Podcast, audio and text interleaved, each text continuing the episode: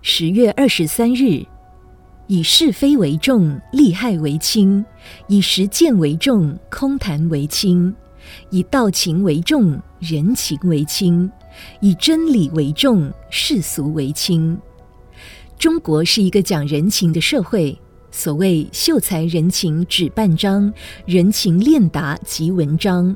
关于人情，从小就有父母教我们要懂得做人，极致长大，对于义理人情，如果不能通达，就不能为社会亲友所接受。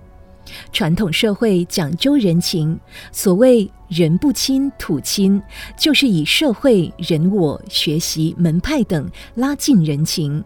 人在江湖身不由己，也是因为难以摆脱人情的关系。人要求别人都讲看个交情，看个面子，看在往昔的关系。其实人情是有尺度的，是有深浅的，是有轻重的。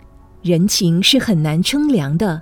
人情之外，还是以道理、以法律来得比情更容易定立标准。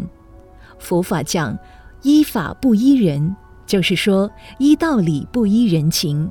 人情是有变化的，道理是比较公平的，所以讲人情的社会，讲人情的人生，如果能进而讲道理、讲法律，人生评价世间的标准就容易有另外的一番境界了。